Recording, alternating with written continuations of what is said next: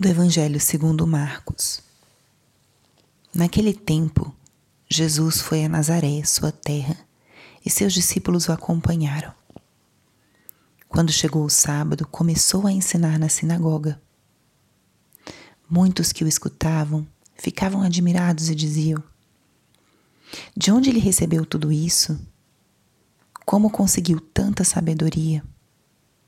E esses grandes milagres que são realizados por suas mãos? Este homem não é carpinteiro, filho de Maria, e irmão de Tiago e de José, de Judas e de Simão? Suas irmãs não moram aqui conosco?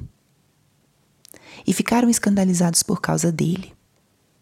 Jesus lhes dizia: Um profeta só não é estimado em sua pátria, entre seus parentes e familiares e ali não pôde fazer milagre algum. Apenas curou alguns doentes, impondo-lhes as mãos, e admirou-se com a falta de fé deles. Jesus percorria os povos das redondezas ensinando. Espírito Santo, alma da minha alma, ilumina minha mente, abre meu coração com teu amor, para que eu possa acolher a palavra de hoje e fazer dela vida na minha vida. Estamos hoje na quarta-feira da quarta semana do tempo comum.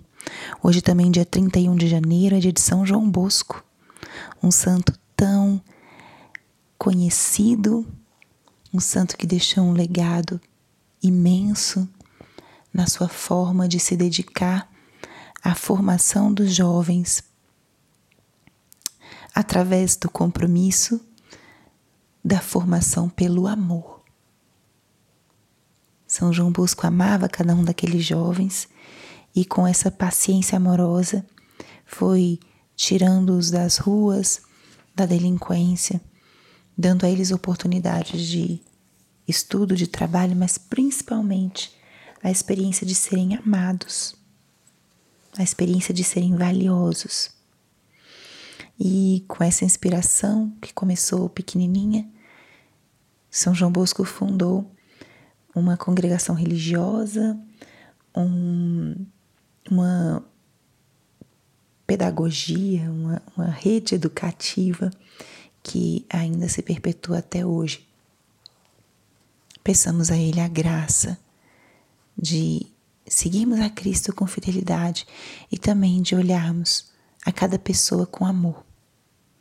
Olhar as potencialidades, as possibilidades e ajudar as pessoas a crescerem, se desenvolverem como ele fez. E o trecho do evangelho de hoje é o trecho onde Jesus vai a Nazaré, a cidade em que ele foi criado, em que ele cresceu. Ele era ali conhecido por todos.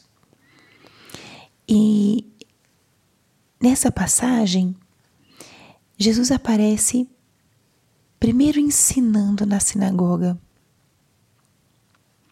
as pessoas se admiraram com ele. E o que mais gerou essa admiração era o fato de que aquele jovem, que era conhecido por todos, que tinha saído daquele povoado, estivesse se apresentando e ensinando com tanta autoridade. Lhes parecia contraditório, quase que impossível, que alguém do meio deles pudesse estar agora numa posição de tanta sabedoria, referência, destaque. E eles não acreditam nessa força e nesse poder de Jesus. Por isso, Jesus ali operou poucos milagres. E Jesus fala a frase bastante conhecida: Ninguém é profeta em sua própria terra. Um profeta não é estimado em sua própria pátria. E Jesus ali falava daquele povoado, daquelas pessoas, mas também falava aos judeus. Ele tinha vindo como parte daquele povo para salvar-nos e eles mesmos não o reconheceram e não o acolheram. Que difícil isso! O próprio Deus não foi acolhido pelos seus. E aqui nós podemos pensar em nós. A gente sempre tenta trazer a passagem, a palavra para a nossa vida, para o nosso dia a dia. Nem Deus, nem Jesus Cristo conquistou e agradou todos. Houve aqueles que não acreditaram em sua ação, no seu poder. E aqueles, o que aconteceu com eles? Pois não tiveram, ali não aconteceram muitos milagres, eles não receberam essas graças extraordinárias do nosso Deus, porque não acreditavam. Não acreditavam.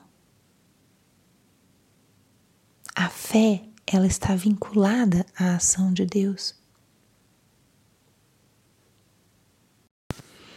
Isso Jesus conhecia. Ele sabia que ali os seus não o acolheriam da mesma forma que outros. E ali, como não tinham fé, realmente ele realiza poucos milagres. Portanto, no dia de hoje, renovemos a nossa fé em Cristo Jesus, no seu poder, na sua ação salvadora. E também uma reflexão importante que a gente pode fazer hoje é: estamos valorizando aquilo que está ao nosso redor, aquilo que está mais perto de nós? Eu conheço os dons e talentos de quem está na minha casa, dos meus familiares. Eu valorizo isso que nós possamos também aprender a valorizar os dons daqueles que estão mais perto de nós, para que eles sim possam, como Jesus, agir no meio dos seus conhecidos, fazer o milagre, entre aspas, no meio daqueles que são conhecidos. Aprendamos esse exemplo de Cristo e olhemos também para os que estão ao nosso redor. Glorifiquemos a Deus e Deixemos que eles possam também ensinar-nos coisas valiosas. Que o santo de casa possa fazer milagres. Contemplemos o nosso Cristo humilde, que em sua própria terra não foi reconhecido pelos seus. Glória ao Pai, ao Filho e ao Espírito Santo, como era no princípio, agora e sempre. Amém.